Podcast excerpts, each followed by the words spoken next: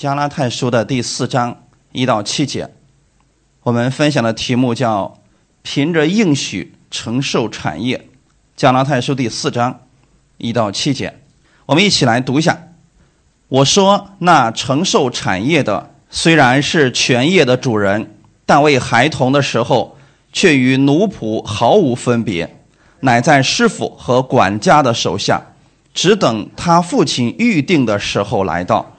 我们为孩童的时候，受管于世俗小学之下，也是如此。及至时候满足，神就差遣他的儿子为女子所生，且生在律法以下。”要把律法以下的人赎出来，叫我们得着儿子的名分。你们既为儿子，神就差他儿子的灵进入你们的心，呼叫阿爸父。可见从此以后，你不是奴仆，乃是儿子了。既是儿子，就靠着神为后嗣。阿门。来，一起先来做一个祷告。天父，感谢赞美你。新的一周，我们先来到你的话语面前，因为你的话语也是我们里边的生命，是我们的力量。我愿意从你的话语当中得着供应和帮助，把今天的时间交给圣灵，你亲自来引导我们每一个人，让我们在你的话语当中得着力量，得着新的亮光。我们透过你的话语，我们得着你的智慧，可以承受你的产业，在生活当中见证你的名。祝福今天来寻求你的弟兄姊妹。奉主耶稣的名祷告，阿门。看我们的这一段，《加拉太书》第四章一到七节，承受产业。那你们知道什么是承受吗？接受吗？还有呢？继承。承受和抢夺有什么不同？承受是被动的，抢夺是主动的。我们是凭着应许。承受产业，那你在想，这个世界上的人，很多人是凭着自己的手中所拥有的这个智慧，然后去赚取产业，对吗？这是所有世上人现在正在做的事情。可我们请记得，我们的产业不是你赚来的，而是你继承的。继承的就是承受的意思。那么既然是继承的，神给你的，谁也夺不去。靠的并不是我们自己的努力，而是靠我们的身份而得来的。阿门。就像现在，那么孙姐的这个产业，他的儿子无论他想不想要，这个就是他的。为什么是他的？因为是儿子，甭管这儿子是孝顺还是不孝顺，听话还是不听话，这就属于他的。我们现在是不是天父的儿子？那么，既然是儿子，天国的一切是不是你的？是神给你的，对吗？就因为你是儿子，所以你有资格来继承天国的产业。所以我们不是抢夺产业啊，而是继承从基督而来的产业。这样的话，你每天就可以活在平安喜乐当中了。阿门。因为神赐给你的，没有人可以夺走。我们来分享第一点：孩童之时。无法继承产业，要等着你长大成人。为什么我们这么说呢？许多基督徒其实不明白自己在基督里到底是谁，或者说自己在基督里边拥有什么，没有人教导他们这些。好多基督徒还不知道自己能否得救呢。你让他继承产业，这更不可说了吧？就在我发出这样一个。题目的时候，还会有些人说了：“我们还没得救呢，你让我们继承产业，那怎么可能呢？我们还没进入羊的门呢。”那弟兄姊妹，我们有没有进入羊的门？你信耶稣的那一刻，是不是就已经进入了？你进入之后，你才有资格来承受产业呀。就像你过了约旦河，你进入迦南地，你才有资格去继承产业吧？你如果在约旦河的那边，你就天天想。你还是看不见这个产业，虽然你已经拥有这个资格了，但是只有你进入的时候，你才能真正的去持有这个产业。所以好多基督徒啊，到今天为止连自己是否得救都不清楚，别说去得得赏赐的事情啊。所以有关产业的教导，是可以解决我们基督徒所有肢体一个非常迫切的需要，让我们可以靠着神在这个世上过得生的生活。弟兄姊妹，我们得救是很简单的一件事情。你信的那一刻，是不是就已经得救了？那得救之后的生活，这个是很长的一段的。有的人四五十年，有的人七八十年，是不是不一样？所以说，我们今天不是为了得救活在这个世界上的。你信耶稣的那一刻，你就已经得救了。我们是为了能够靠着耶稣基督的恩典，在这个世界上活出他的样式来。这是不是我们应该重点去介绍的部分？你的这些产业，你的这些力量，都是耶稣赐给你的，所以你要依靠的是那一位让你得救的神。哈利路亚。那如果我们不明白这些公义的道理呢？我们就是婴孩啊！你知道有好多人。临死的时候还是婴孩吗？圣经当中对婴孩有一个非常准确的定义，我们来看一下属灵里面的婴孩到底是什么样子。希伯来书的第五章十三到十四节：凡只能吃奶的，都不熟练仁义的道理，因为他是婴孩；唯独长大成人的，才能吃干粮。他们的心窍习练的通达，就能分辨好歹了。这里是不是讲的两种人？一种是吃奶的，一种是长大成人的。属灵的婴孩跟身体的婴孩可不一样啊！你别看有的人已经信主十几年，甚至几十年了，但他还是个属灵的婴孩。就是刚才我所说的，他都不知道自己是否得救。你说他是不是婴孩？过去的时候，有人问我说：“你能背得过主导文吗？”我说：“背主导文干嘛？你背不过主导文，你就不是得救的。”那弟兄姊妹，我们背过主导文，我们就得救了吗？所以你很明显，你可以分辨出来，这些是不是都是婴孩的特点？我们的生活当中，婴孩有什么特点？吃奶，还有呢？婴孩是说哭就哭，说闹就闹，而且他没有办法有分辨力，对吗？好，所以刚才我们读的经文里边。凡只能吃奶的，你别忘记，他不能吃别的啊。婴孩的特点是他只能吃奶，只能消化奶，其他东西他消化不了。那你说神给他别的，他能承受得了吗？承受不了啊。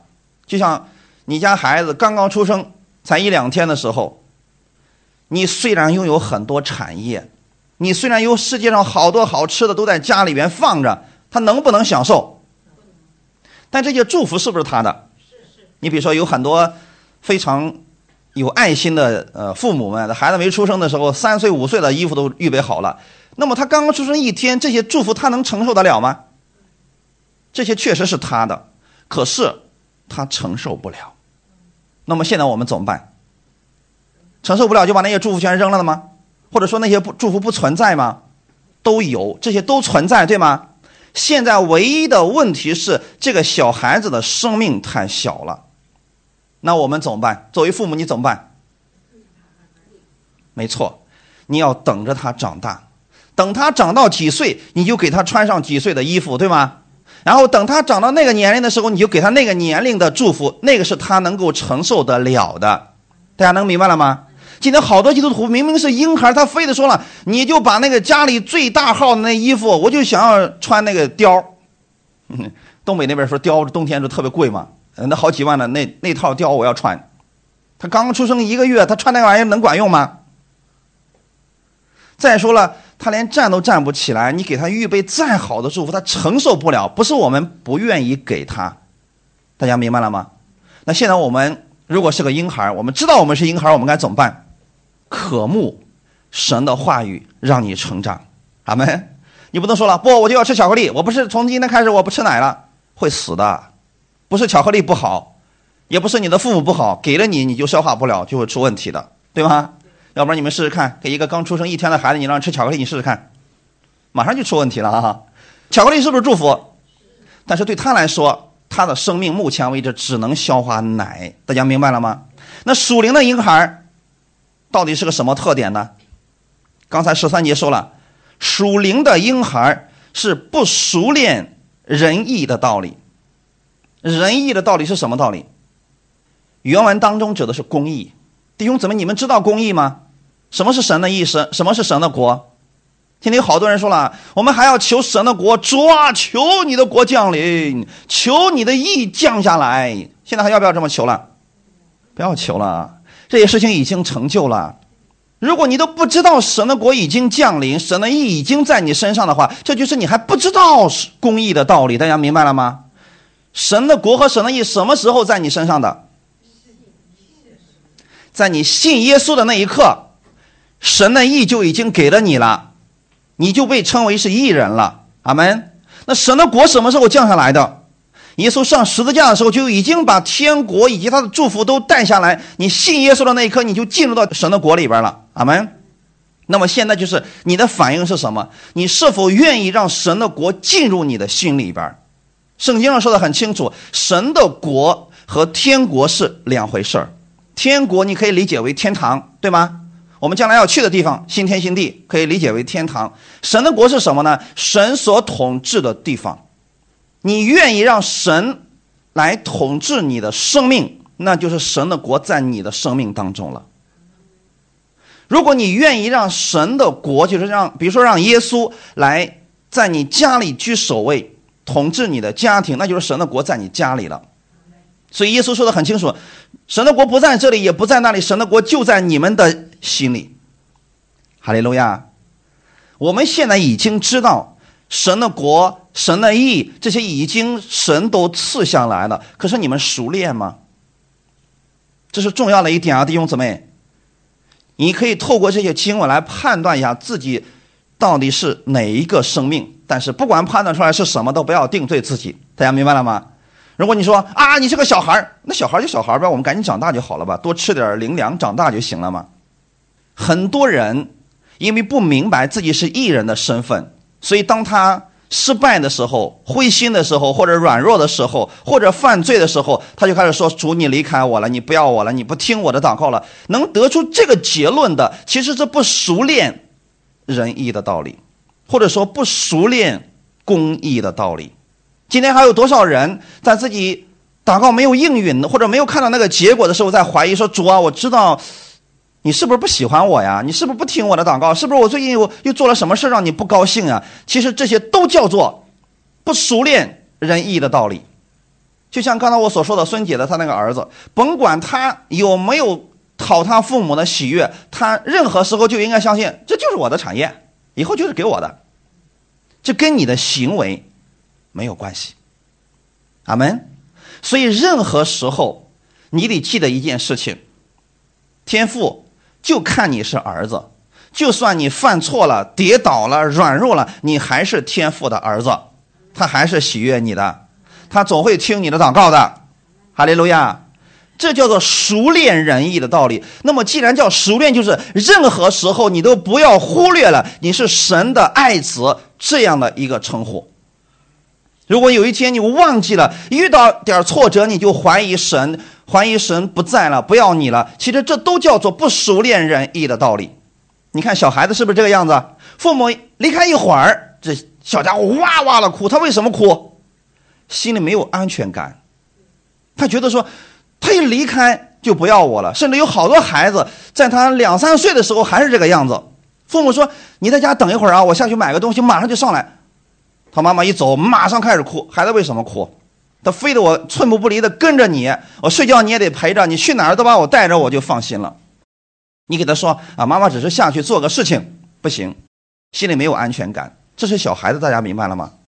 因为他总是想，不行，你就不要我了，或者说你不喜欢我了，你要离开我了。甚至还有很多家长用这个方式，还故意吓唬孩子，你要是不听话，我就把你扔到外面，就不要你了。好，这孩子更害怕了。所以说，这些其实是不认识自己的身份所造成的。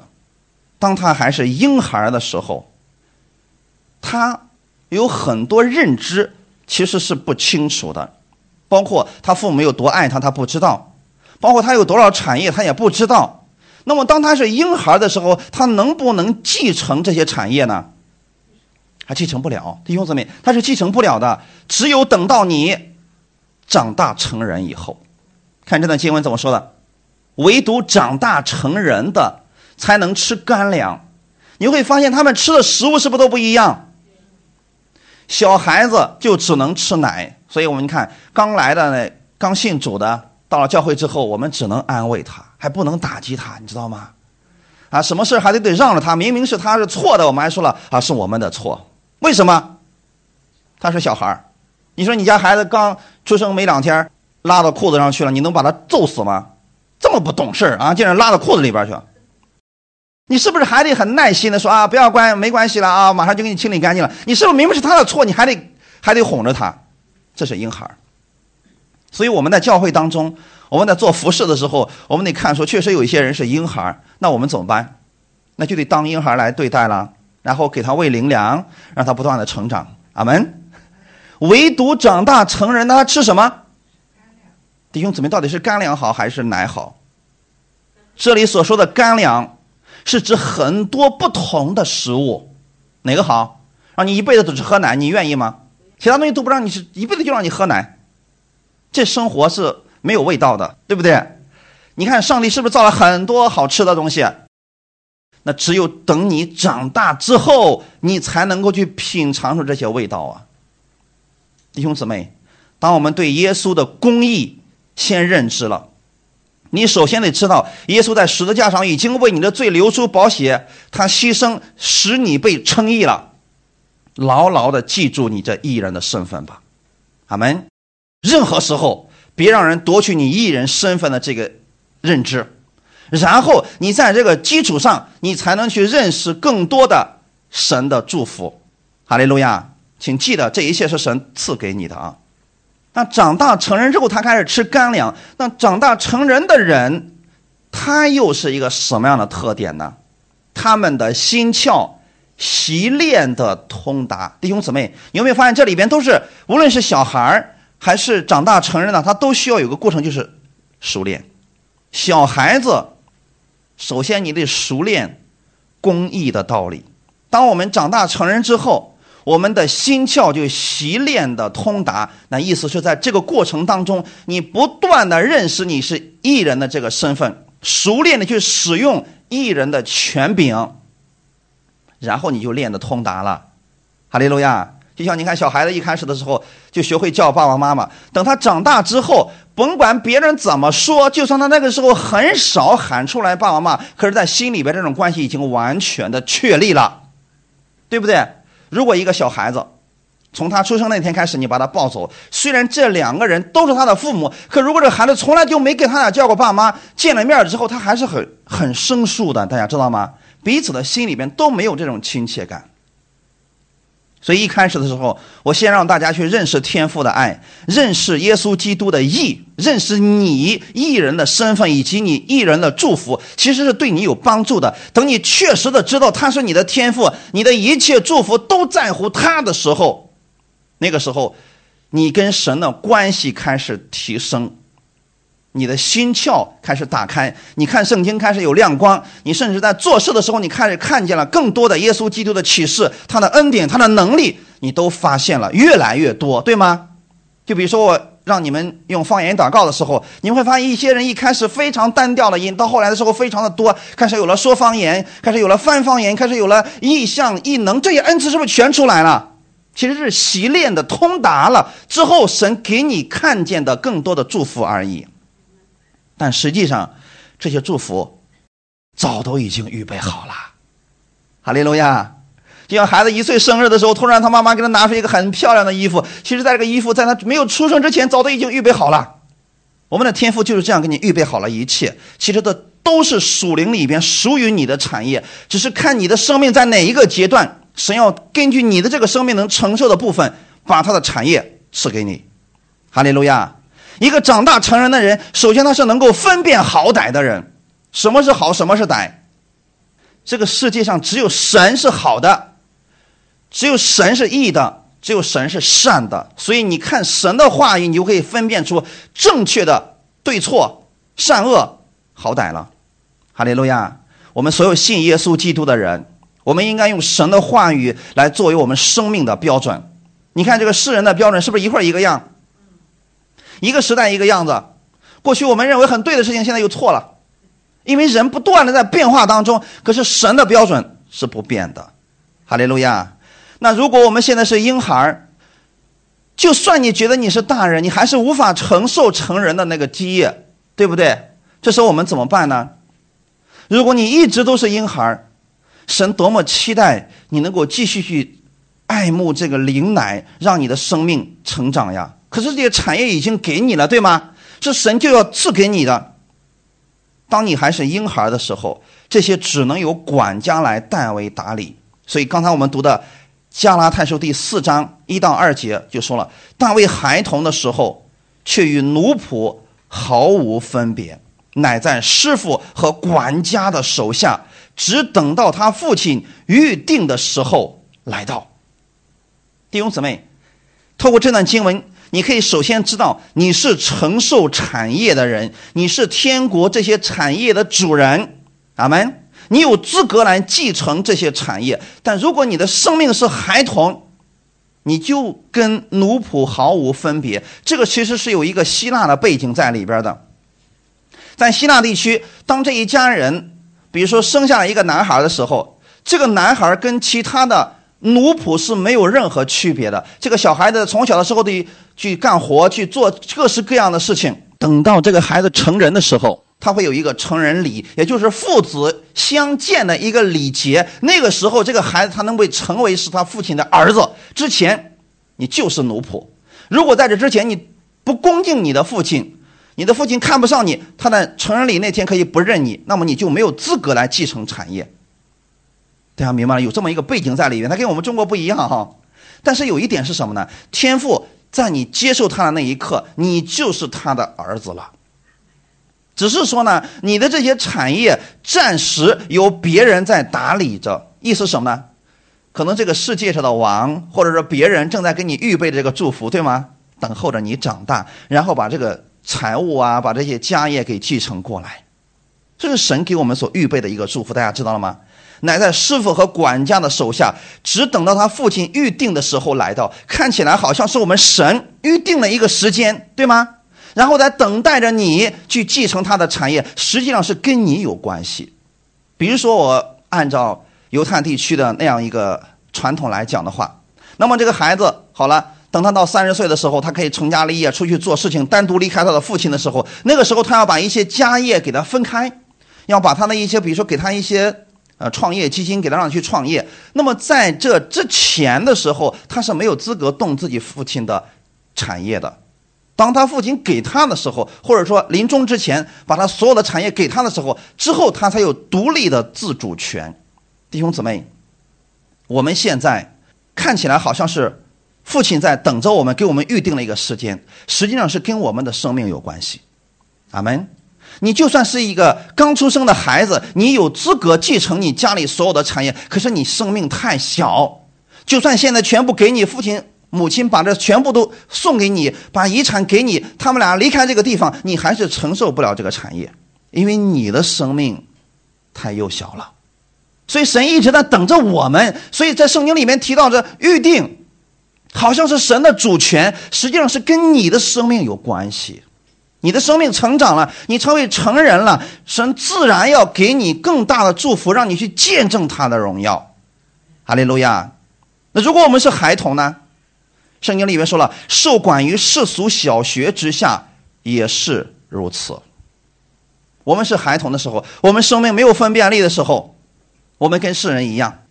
有没有发现，刚信主的人，行为方式、思维方式是不是跟世人一样？因为他不明白这个。公益的道理，他还不知道怎么去使用神的话语去生活。我们有很多人目前还处在这个状态当中，大家知道吗？已经信主很久了，可是生活的方式、思维方式依然跟世人没有任何区别。这就是你依然还是受管于世俗小学之下。阿门。什么时候呢？你转变你的思维的时候，你突然有一天你不再。愿意用世人的那套方式去生活。你说主，我从今天开始，我愿意按照你的话语去生活。我确定你的话语是正确的，而且是最有能力的。你开始试着用神的话语去生活了。那个时候你会发现，哎，神的话语越来越有能力。你好像更多的喜乐让你看见了，平安让你经历了。这就是你已经开始有分辨力了。阿门。你知道今天有多少人？目光还定睛在牧师的身上，啊，牧师今天看我的眼神不对，啊，牧师昨天说了一句话伤着我的心了，我不去教会了。这是不是都是婴孩的样子？那么什么时候呢？我们不再看人，我们透过基督来看所有的人，我们的目光仰望在耶稣身上，你已经熟练了公义的道理。那个时候，神可以直接启示给你真理，直接让你经历他的大能了。哈利路亚！这个不在神那里，是在我们的心思意念上。所以后面就说了，其实时候满足，神就差遣他的儿子为女子所生，且生在律法以下，要把律法以下的人赎出来，叫我们得着儿子的名分。我们在没有信主的时候，我们是不是都是在世界的律之下？那么现在你信了耶稣了，耶稣把你从世界的律里边已经救出来，已经把儿子的名分给你了，你也知道你是神的儿子，有继承产业的权利。那么你知道这个之后怎么办？是不是要熟悉一下你的家业呀？对不对？你没必要再熟悉世人了吧？你应该来熟悉一下你的家业。那我们怎么办呢？很多人说我不喜欢读圣经，我不喜欢聚会，我不喜欢祷告。其实这是你熟悉你产业的过程。不是你读经对神有益处，不是你聚会对神有益处，是对你自己有益处。阿门。当你越多的去认识神的时候，神才能把他的这个产业给你显明，让你来继承他的这些。当你是婴孩，你没有办法继承这一切呀，弟兄姊妹。就用世俗的道理来讲，没有一个正常的父母会把自己的产业交给一个婴孩让他去打理的。这会出问题的，弟兄姊妹。所以父母要等到他儿女的长大，那有这样一个情况出现了：孩子还没长大一两岁，父母突然得了癌症，一大堆的家业，怎么样给这个孩子？所以这时候就出现了，这叫信托基金，大家听说过这个名字吧？就是说我委托律师、委托基金会，然后帮我打理我的家业，但是要等着我的这个儿子要长大。等他能够独立自主的时候，这个信托基金会对这个儿子进行一个评判。你现在可以是一个正常的分辨好歹的人了，我会把这个产业按照你父母的遗嘱给你。如果你还是今天说哭就哭，说闹就闹，说尿就尿，好了，那现在就是说再等一等，这个是不是你的产业？可如果你的生命一直都那么幼小，他们不能给你，因为给你的话会害了你的。要不然你试试看。从现在开始，把你家上一年级的这个儿子的书包里每天放一书包的现金，你知道那是害了他吗？那会害死他的，弟兄姊妹。关键在于我们生命要成长，神的祝福和产业早就已经预备好了。路加福音十五章里边有一个浪子的故事，小儿子的遭遇吗？小儿子其实那个时候是婴孩儿。你别看他身体已经长那么大，他心思意念是个婴孩的心思，大家明白了吗？所以他过早的拿了自己的产业，就是因为心智不成熟，很快的，他任意放荡，浪费资财，他能有这样的行为，恰恰证明了他是个婴孩，他的品格还不够成熟。换句话来讲。那个时候并不是他继承他产业的最好的时候，对吗？结果他满满的出去，空空的回来。同样的，今天有很多的信徒。把自己的目光过多的放在了产业上、祝福上，他们总是说：“主，你为什么不赐给我更多的祝福？你为什么不把更多的恩赐都赐给我？你为什么不把更多的家业让我看见？”可是神更关注的是你的生命。其实我更希望大家生命能够成长到那个时候，神特别乐意把他更多的祝福让你能够看见。哈利路亚。如果你是个小孩子，给你一颗糖，你就觉得世界很美好了，你会觉得父亲很爱他。可是对父亲来讲，父亲更愿意这个孩子长大成人，给他能够赚糖的能力，而不是每次都给他一颗糖。你想啊，一岁的时候父亲给他一个糖，孩子屁颠屁颠很高兴的去吃糖去了。都二十八岁了，还是给他一个糖，屁颠屁颠放在一个角落里边去吃糖。你你觉得这父亲会高兴吗？所以对我们来讲，神更关心的是我们的生命。阿门。神特别乐意把这个祝福给你，但是更希望你的生命能够成长。所以我们愿意我们弟兄姊妹能重视我们生命的建造，就像我们今年的主题一样，扩张我们的境界。你扩大了你的容量，神给你充满了祝福就会更多。阿门。神会在合适的时间，把你提升到令人羡慕的位置，如同约瑟一样。我们都希望有约瑟那样宰相的位置，可你知不知道，你神在让他登上宰相的这个位子之前，已经让他拥有了宰相的胸怀了，他已经有能力来继承这个产业了，否则把他放上去啊。那就是一个暴君，那会害死更多的人，因为神已经让他从一个小孩子经历了一些患难、一些困难，还有一些挫折之后，他的心智已经长大成人了，他已经能分辨好歹了。阿门。再看看他的哥哥们，在他的哥哥们最后跟约瑟见面的时候，是不是还是小孩子的样子？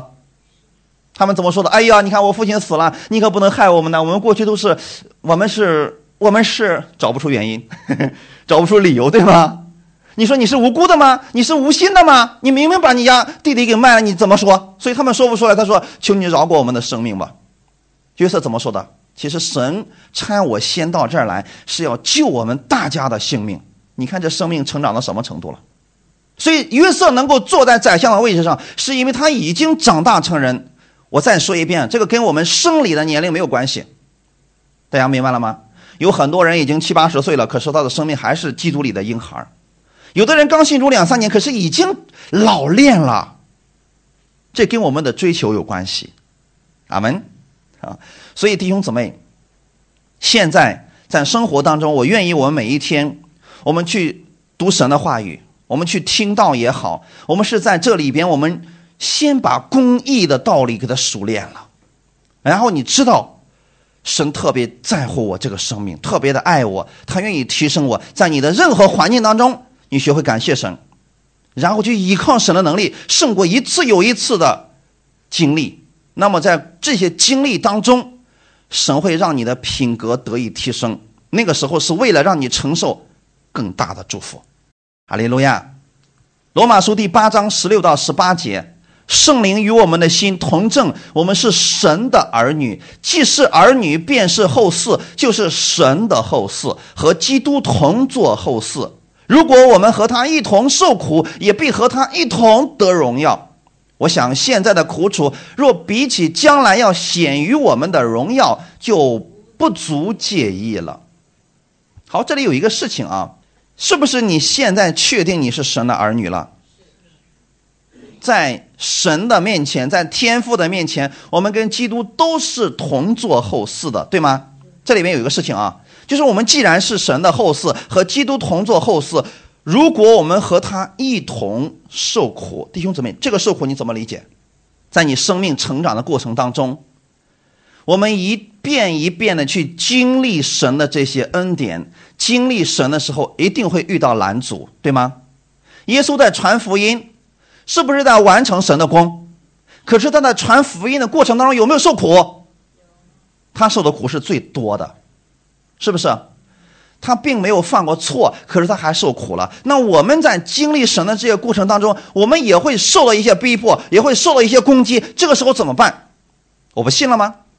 这个时候你更需要去仰望天父的供应，你更需要确认你是神的爱子。哈利路亚。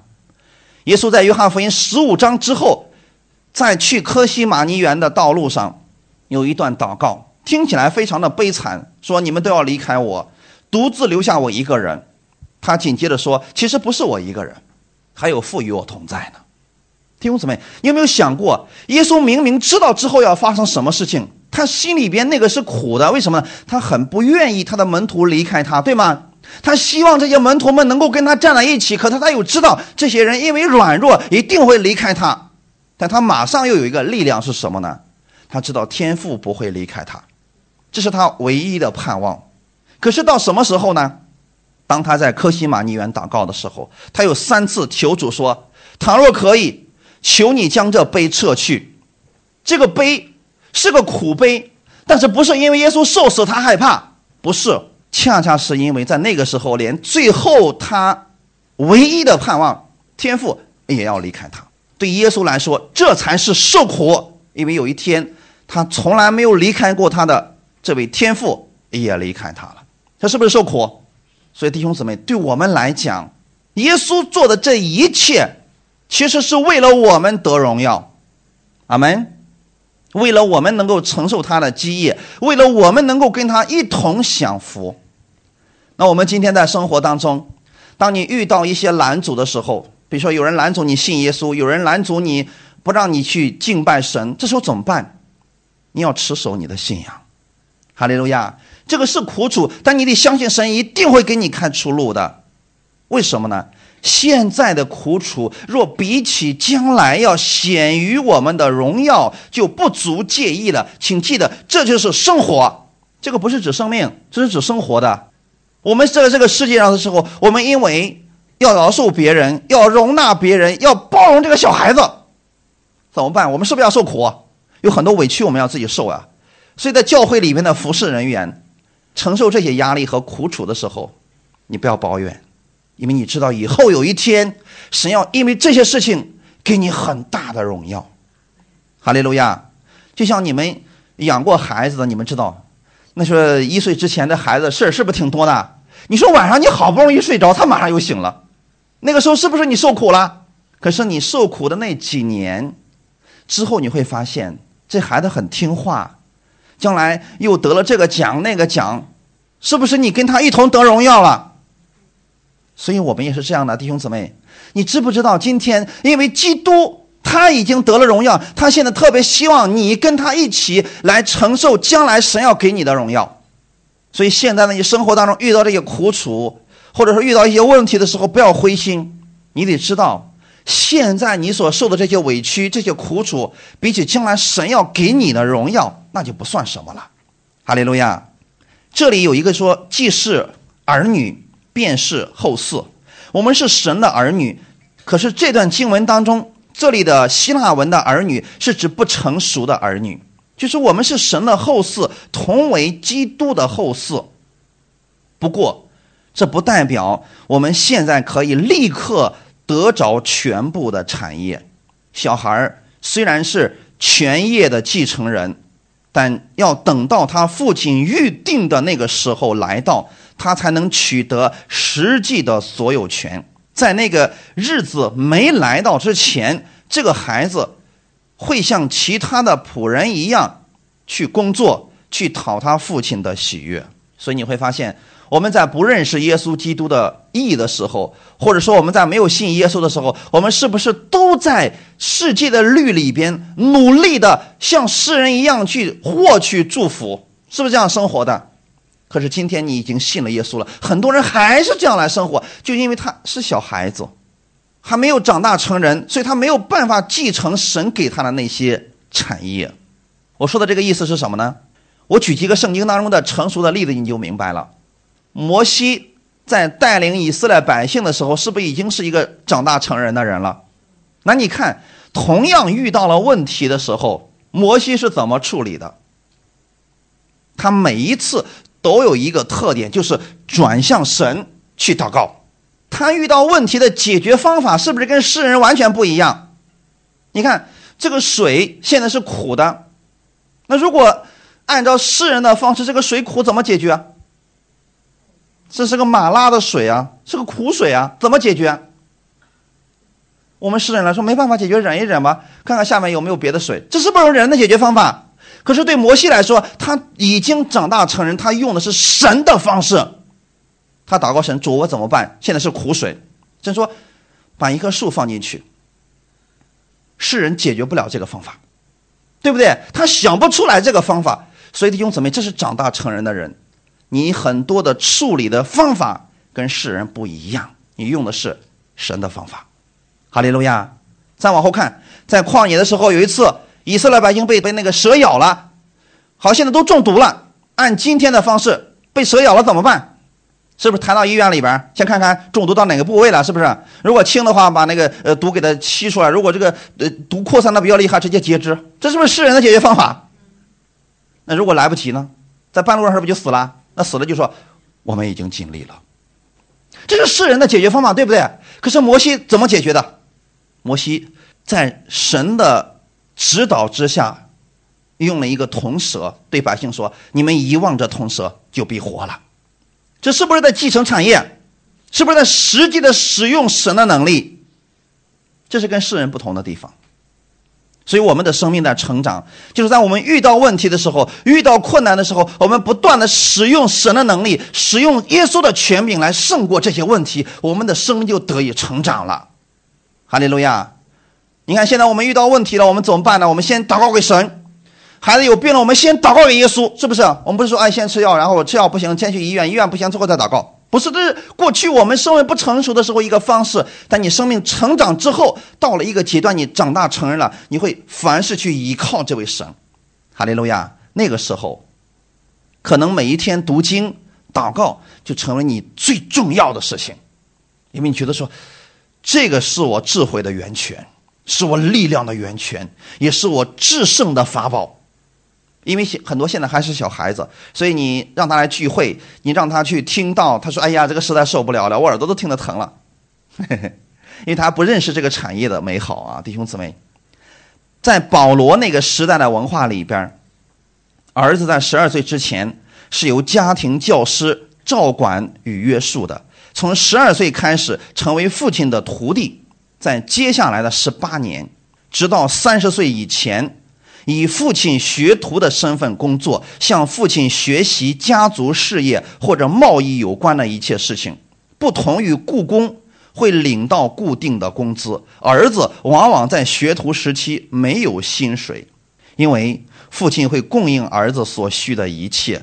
但是父亲和儿子都是住在同一个屋檐之下，在父亲的权柄与保护之下，从父亲身上。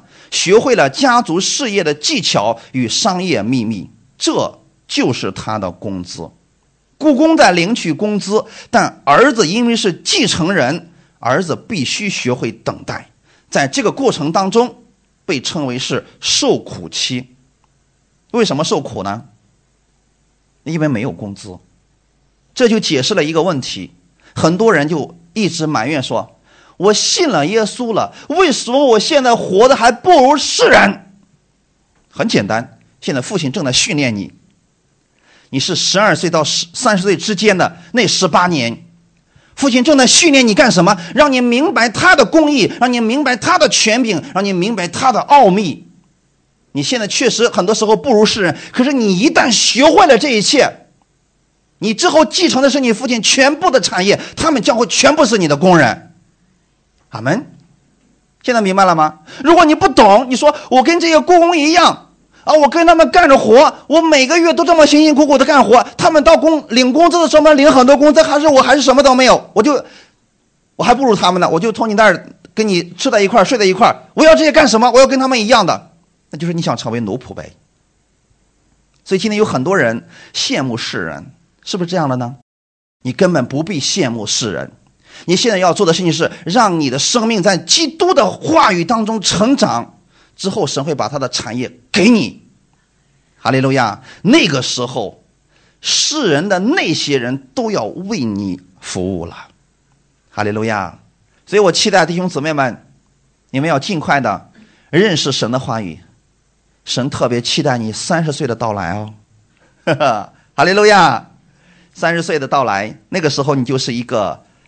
合格的学徒了，所以一般来讲，儿子会在三十岁的时候就完成学徒训练，准备继承他的产业。弟兄姊妹，等他三十岁的时候，他可以继承父亲的手艺或者使命的时候，独立的去打理事务。在外人看来，三十岁你才算是一个心智健全的独立人。这就是为什么耶稣。出来传道的时候，大约三十岁。在那个年代，你不到三十岁，别人觉得你心智不成熟，也不会相信你讲的。他会去问你，问你的父母，是不是你让他这么说的？所以，耶稣三十岁出来的时候，没有人再怀疑他了，因为在法律上，在大家的意识当中，你已经是一个独立的人了，你能够分辨好歹了。阿门。这也是符合律法要求的。所以，弟兄姊妹。期待你们早一天过三十岁哦。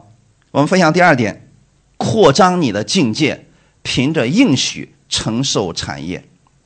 刚才我们读的加拉太书第四章三节的时候，我们为孩童的时候，受管于世俗小学之下，也是如此。我们的生命的成长不是一蹴而就的，需要时间成长。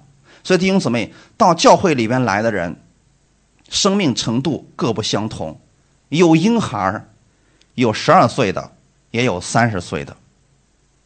所以在这里边，有做管家严格训练的律法主义思想去管理别人啊，你应该怎么样，你应该怎么样啊？也有像父亲一样做教导的，循循善诱，目的是让我们接受训练，一遍之后来继承神的产业。阿门。所以说啊，有很多信徒啊，他把牧师看作是仇人，这绝对是婴孩当中的婴孩了。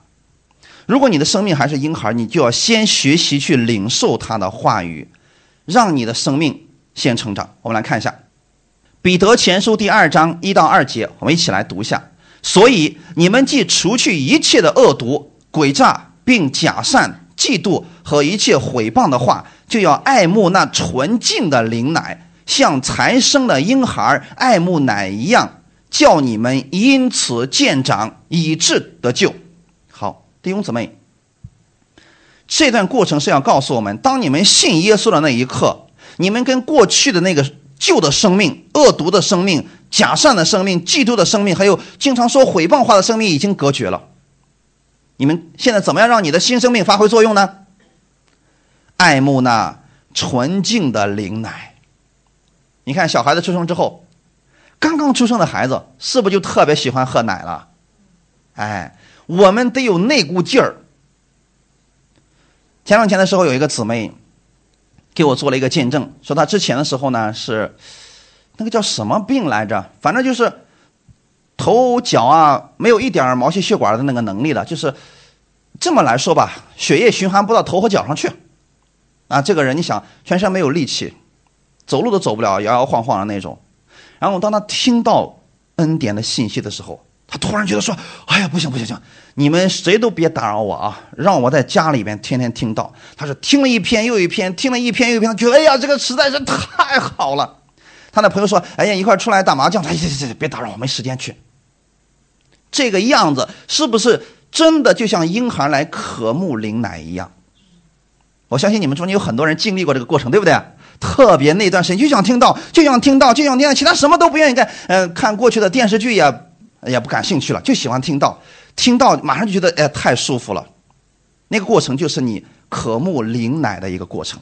后来你会发现他的生命也发生改变了，对不对？我们中间有很多这样的见证，就是他疯狂的听到了那个过程当中，他享受在其中，他突然发现有一天，哎，疾病消失了，身体恢复了，喜乐充满了。这些是不是他之后吃了奶之后身体开始增长的一个原因了？你看啊，小孩子在刚出生那一段时间，是不是一天一个样？那你看那个时候他吃饭的速度呢？你给他奶，呜呜就一会儿就喝完了，是吧？那一天吃多少顿？一天不知道多少顿，一会儿一吃，一会儿一吃，是不是？你再想想看，人到老年的时候，一天能吃几顿？那生命快要根儿的时候，能吃几顿？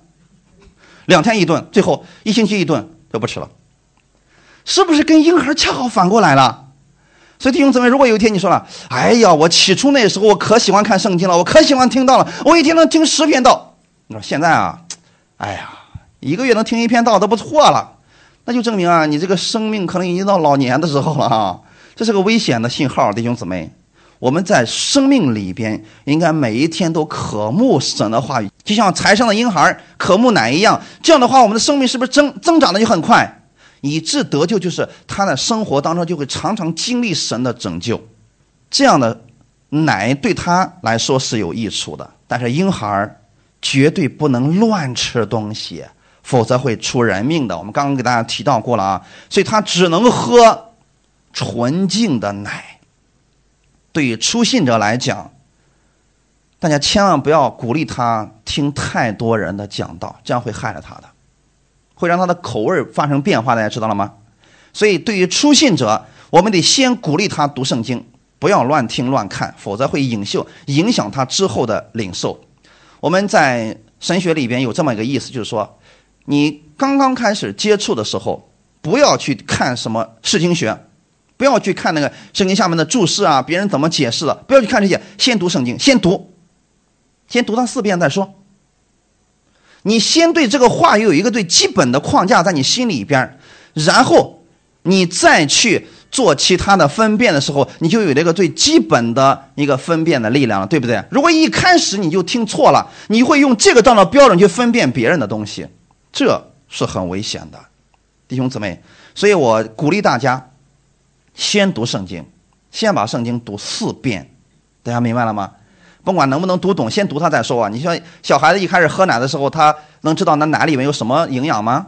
不重要啊，只要我喜欢这个就行啊，读就行了。最后我们看一段经文，《希伯来书》的第六章十到十二节，因为神并非不公义，竟忘记你们所做的功和你们为他名所显的爱心，就是先前伺候圣徒，如今还是伺候。我愿你们个人都显出这样的殷勤，使你们有满足的指望，一直到底，并且不懈怠，总要效法那些凭信心和忍耐承受应许的人。哈利路亚！你得确信一件事情：我们的神是公义的神，你为神所做的，他不会忘记的。阿门。这段经文这周你们可以回去自己去默想。你因为爱心的缘故去包容一个人、忍耐一个人、去饶恕一个人、不断的去鼓励一个人的时候，你是受了很多的苦。可是我们的神都会纪念的，哈利路亚！因为你会发现，作为服侍人员，我们就是伺候别人，对不对？就像父母，你生了孩子，你就是伺候他，你不要把自己想的多么的高尚，那就是伺候他的。哈哈，但是你会发现，我们在这个过程当中。我们的生命被造就了。我们的主说了，他愿意我们个人都显出这样的殷勤。什么样的殷勤呢？首先记得神是公义的神，然后用这样的爱心去为别人做服侍。哈利路亚！因为你的盼望如果在天父那里的话，你总会有满足的指望。你要把这个指望一直到底的持守着。哈利路亚！神是不是公义的神？你确信吗？好，既然你知道神是公义的神，那么就是你生活当中为主所做的，他不会忘记一件。你可能在家里边，在教会当中，你做了什么事情，我们大家可能忘记了。比如说，现在我们有很多人是这个样子，就说别人帮助了我，可能我想到，哎呦，我马上要感谢他一下，但是突然有件事给打扰了，哎这事就忘了。可能这个人说啊，我给你帮了这么大的忙，你竟然没有一句谢谢，哈哈。请记得啊，人是不是会出现这样的疏忽？可是主会不会？你为主所做的最小的事儿，神都不会忘记的。在将来的时候，总要给你赏赐的。哈利路亚！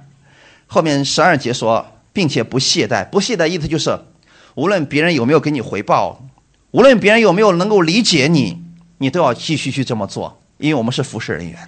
哈利路亚！你这么去做了。你是有盼望的人，因为你不是做给人看的，你是坐在主面前的，神将来会给你大赏赐的。所以这里边说，总要效法那些凭信心和忍耐承受应许的人。所以你想承受应许，想承受产业，是不是要凭着信心和忍耐？就像一个孩子一样，他刚刚十二岁，他知道这个家业是他的，可是他是不是要忍耐着等候他三十岁的到来？这个忍耐的过程。应该是痛苦的还是喜乐的？他每长大一岁，他就说：“哎呀，我太好了，我又离我的产业又进一步了，对不对？”不是说完了又大一岁了。今天我们世人是不是个样子？着？哎呀，完了又大一岁了，那就是意思离坟墓又近了一一天呗。可是我们在基督里边不是这样的，我们在基督里边正好反过来，我们每过一年，我说主啊，感谢你，我的恩典又增加一年，对吗？感谢你，我的恩典又增加了一年。当事人说：“哇，你都七八十岁了，快入土了，太好了！因为我马上能见到我的主了，永远跟他在一起了。”哈利路亚！我们总是有盼望的，你得相信神是绝对不会说谎的神。你看圣经当中的亚伯拉罕、以撒、雅各，还有过去那些属灵的前辈，他们是不是都是凭着神的应许最后得着的？神给我们的应许，给我们的产业，绝对不会说谎的。神告诉以色列百姓说：“我要把你们带入迦南地。”那么他们的子孙后代有没有进入迦南？进入了呀。他们是不是也承受那地为业了？所以今天神说了：“你信我，我要赐给你永生。我要将来要进，让你跟我一块在天上做王，要进入新天新地、新耶路撒冷。你们信吗？信每过一天我们就进一天，这就对了嘛。所以我们的盼望是越来越大、越来越大、越来越大的。哈利路亚。这样的话，今天你在这个世界上。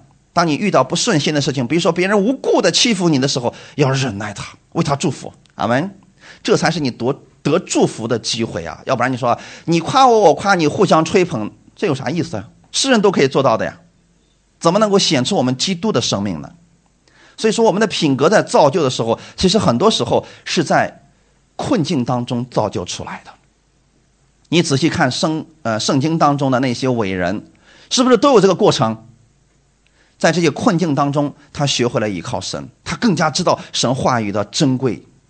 我们很多时候也是这样，我们软弱的时候、无助的时候，我们更愿意去依靠神了。那么，我更希望大家在平时的时候就养成这种习惯。哈利路亚！从现在开始接受训练，学习用神的话语来归正我们的生活。哈利路亚！更新我们的心思意念。